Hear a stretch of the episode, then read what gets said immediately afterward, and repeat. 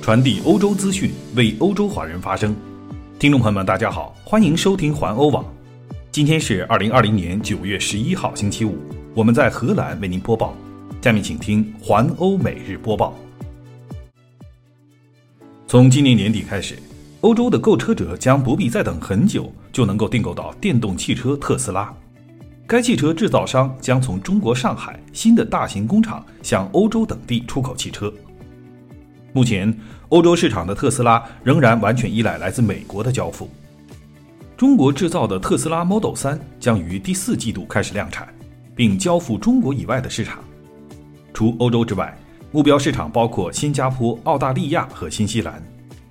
特斯拉目前还在柏林建造了一座大型工厂，这是欧洲的第一家工厂。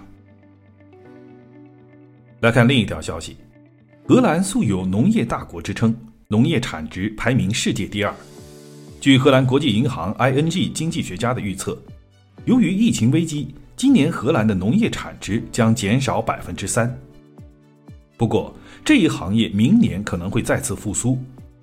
对于农艺和园艺业的不同分支来说，受大流行影响的情况将有所不同。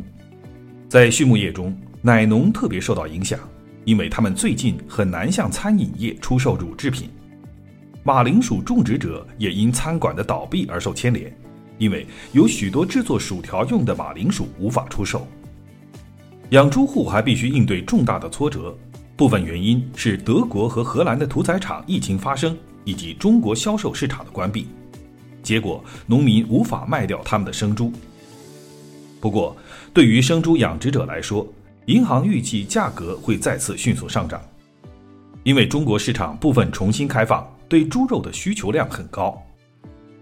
去年时，荷兰农业产值增加了百分之一，该银行预计明年农业将恢复到这一增长水平。继续来关注新冠病毒的消息。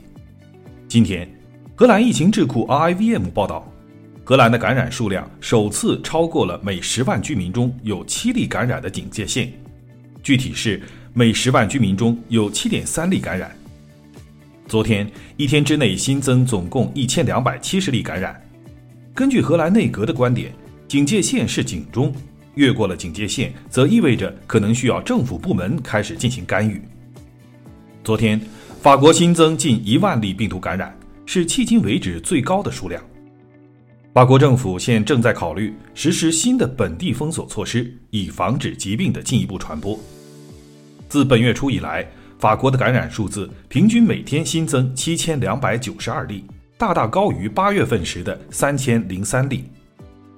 到目前为止，法国的新冠病毒死亡人数居世界第六位。近日，英国瑞典制药公司阿斯利康暂停了对新冠疫苗所进行的实验。但这一消息并未引起世卫组织的太多关注。不过，博士斯瓦米纳坦代表世卫组织发言，称应该引起国际社会的警醒。这表明正在开展的疫苗开发工作中有起有落。兹瓦米纳坦称，这家制药公司和牛津大学进行的研发和实验较早时候得出的数据很有希望，但他也指出。应该对成千上万的人进行测试，以检查疫苗是否真正的安全。而我们仍然必须耐心地等待更多的结果。包括荷兰在内的许多国家都已经订购了数百万剂的牛津疫苗。比利时消息：七个比利时政党就新政府进行谈判需要更多的时间达成了协议。比利时国王菲利普给予他们十天的时间。原因是因为两名谈判专员的其中一人感染了病毒，因此谈判的时间被推迟了。原定的谈判专员埃格伯特·拉沙特和康纳·卢梭今天将向国王报告，目的是立即提出一个负责组阁的专员。该组阁专员将使组建内阁的工作取得圆满成功，并且领导新的政府。现在预计他们将于九月二十一号向国王提出最后的报告。谈判者一直处于隔离的状态中，直到很清楚拉沙特是否已经将病毒传播给了他们。他们只能等到下周五再次见面。不过，这期间他们可以同时进行远程咨询。自疫情爆发以来，欧元区的财长们将首次举行一次实体会议。像过去七个月中的所有视频会议一样，星期五和星期六在柏林举行的实体会议仍然受到疫情防控措施的限制。财长们将在会议中讨论欧元区的总体经济形势，同时也展望未来。星期五早上，在新任的欧元区主席爱尔兰的帕夏尔多诺霍的主持下，欧元区十九个国家将首先举行会议，之后。根据议程，将讨论二零二一年的财政预算案。多诺霍将在上午十一点三十分左右举行有关磋商结果的新闻发布会。周五下午和周六，非欧元区国家也应德国部长奥拉夫·舒尔茨的邀请，参加非正式磋商，讨论相关的经济问题。非正式磋商由二十七名部长组成，舒尔茨将在下午一点左右举行新闻发布会。并结束为期两天的非正式会议。据了解，六月和七月期间，欧洲经济谨慎复苏。七月份，欧洲委员会根据封锁政策下调了经济预期。这个欧盟日常管理机构预计，今年的欧元区经济将平均收缩百分之八点七。受疫情严重影响的成员国如意大利、西班牙和法国的经济下降的数字将有可能达到两位数。